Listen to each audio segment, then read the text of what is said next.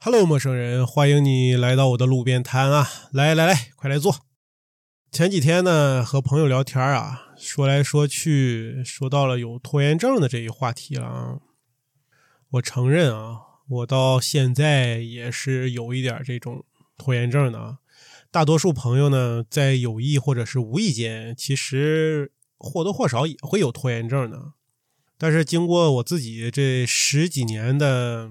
算是一些小改变吧，还是有一点点进步的啊。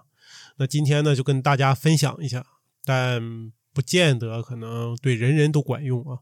我也是一边的看书学习，然后再进行自我的这种改变或者是自我约束啊，一种自我的学习。然后大家可能奇怪啊，为什么我的题目说是马桶时间？那朋友们起床的第一件事儿是不是上厕所？啊，再说的文明一点啊，是不是去卫生间？这也不能这么说，就是朋友们是不是把早上上卫生间摆在起床后比较早的一项任务或者是一项行动上？来，有没有啊？有没有？没有的给我扣个一啊！呃，我估计应该没有吧？要不 我估计应该有吧？那我现阶段呢是在马桶上。把自己这一天要做的事情给简单的呃捋顺清楚，把从重要的到不重要的，根据时间呢来安排。虽然我现在也没有什么 比较重要的事情啊，呃，吃饭最重要，在脑中呢大概是有一个印象啊，就是从比相对比较重要吧到次要的，然后在脑子里有一个有一个大概的印象啊。当然了，除非你一天的事儿特别多啊，那也没办法。这个时候啊，就需要你赶紧配个秘书啊，这也别拖延，赶紧的。你说配一个漂亮的，或者是啊帅的秘书，你是不是看起来工作效率也高啊？天天看的。嗯，首先呢，咱们言归正传啊，到底什么是拖延症？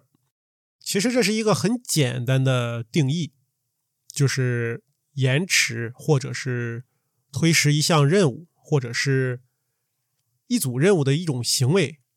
那有拖延症的人呢，通常会对开始或者是完成任何的任务以及这种决定，就是感到非常的焦虑啊，而将这个拖延呢作为应付这种焦虑的一种心理机制。说白了，就是阻止你打算做你打算做的事情的一种一种力量吧，啊，大概就这个意思。那我们到底为什么会拖延呢？其实啊，每个人或多或少都有这种拖延的毛病啊。只不过是有些人实在是太过分了，我相信有很多朋友身边也有这样的人吧。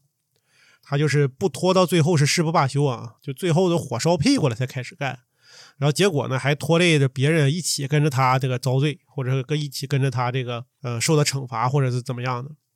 当然呢，这除了有些人是个性如此之外呢，这也和大脑的这种叫前额叶皮质区和这种边缘系统的功能，它也有一定的关系啊。而且可能说关系也是比较大的。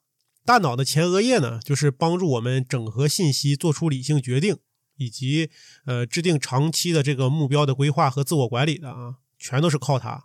这个边缘系统呢，它就像是一个一个娱乐中心吧，它管理的这个大脑的就是愉悦、快乐的这种感觉啊。它比起前额叶呢，呃，这个边缘系统的演化历史是更悠久的，它的功能也更强。所以呢，在这种边缘系统啊，在你的大脑的控制权争夺中呢，它经常会干掉这个呃，就叫前额叶，然后争取到这个胜利。所以说，你是经常会被边缘系统所控制的。这其实呢，就像是我们之前，我不知道朋友们看没看过一部，不说一部吧，有好多那种动画片都是，就你的左键嘣冒出个天使，你的右键嘣又冒出个魔鬼啊。就在你把，特别是你在做这种决定的时候。在你要把就做的事情放一边，躺下玩手机的时候啊，天使就会在你耳边说：“这个工作不会自己做完的，快去做吧。”啊，你如果忽略到它，这个天使就嘚儿消失了。这个时候呢，魔鬼就出现了，他会在耳边告诉你：“别他妈工作了，太无聊，赶紧去刷刷短视频，玩玩游戏啊，这多有意思！”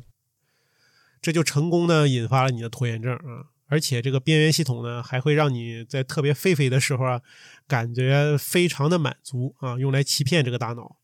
它会让你感到，我操，刷短视频果然让自己心情非常的棒啊。长此以往呢，这种拖延会把自己搞得像精神分裂。你心里清楚啊，事情要赶紧做，但是你又痴迷于这种逃避的快感吧？这样时间长了呢，就会干扰你自己的这个情绪啊，你会焦虑啊，会紧张啊，等等，会大把大把的掉头发。我可能说的有点夸张了啊，来来，跟我一起一起转回来啊，嗯，咱们不要太夸张。呃，我在这里呢，跟大家分享两个我自己觉得很实用的方法吧，来，呃，最起码会，我认为会缓解拖延症的方法啊。那第一个呢，就是在做你喜欢的事情呢，同时又做你想要拖延的事儿。这个听着可能是有点不太可能啊，那别着急啊，你接着往下听。比如说呢，你特别不喜欢锻炼，但是你在锻炼的时候呢，可以听你喜欢的有声书，听你喜欢的音乐。哎，听这个播客，听音频啊，对吧？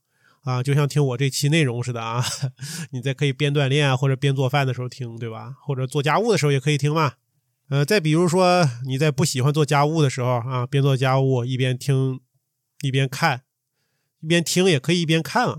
啊，你做家务的时候，你可以抽空看看这个你喜欢的这种电视节目也好，网络节目也好，对吧？嗯，还比如说你在你在大保健的时候。啊，处理一下工作邮件。哎呦我靠，哎，这个太神了啊，估计够呛啊。反正就类似吧啊，大家以此类推吧，举一反三。第二个呢，是我经常会用的方法啊，也是觉得非常实用的。这个是正儿八经的，我用了呃好多好多年。就是在每天工作结束的时候，写下你明天需要做的几件事情啊，从重要的到次要的。那第二天来的时候呢，就专注于第一件事情去做啊，一直工作到第一件事儿完成，然后再去做第二件事儿。呃，用相同的这个方式处理这种其余的事情，就是一二三四五六。那如果这天最后呢没呃有没完成的事情，然后就把它转移到第二天的你的这个任务列表里。就是无论我明天是不是休息，如果说有突然的任务，也可以直接。根据它的重要性来把这种这个任务加入到你这个任务列表里边啊，就是你你的同事或者你的下属都会清楚需要做的事情是什么，而且从而来提高这个工作效率啊。那当然了，如果就是有人想要玩你，我操，想要害你，那你就干死他，对吧？那或者就被他干死嘛。所以是不是很简单？所以有时候就是越简单，我感觉其实是越实用的。当你第一个要做的事情做完以后。啊，用这种惯性，你可以把第二个任务、第二个事情也给完成，就以此类推，养成这种习惯以后呢，嗯，基本上就会减轻这种拖延的症。但是有些事情吧，也不能以点带面啊。我说的可能并不是一个最好的方法，但是，呃，最起码是我觉得啊，对我非常有效的。然后我分享给大家，呃，希望大家呢，如果有这方面的问题，能解决是最好的。那如果解决不了呢？那就寻求其他的一些方法，或者说是寻求一些专业的人士给予你的解答。好了，朋友们，那今天说的也不少了啊，嗯，感谢你收听到这里啊。我其实也是拖拖拉拉的才把这期内容给做完啊。怎么说呢？大家共同努力改变自己吧。那这期就到这儿，我们下期再见，拜拜。拜了个拜。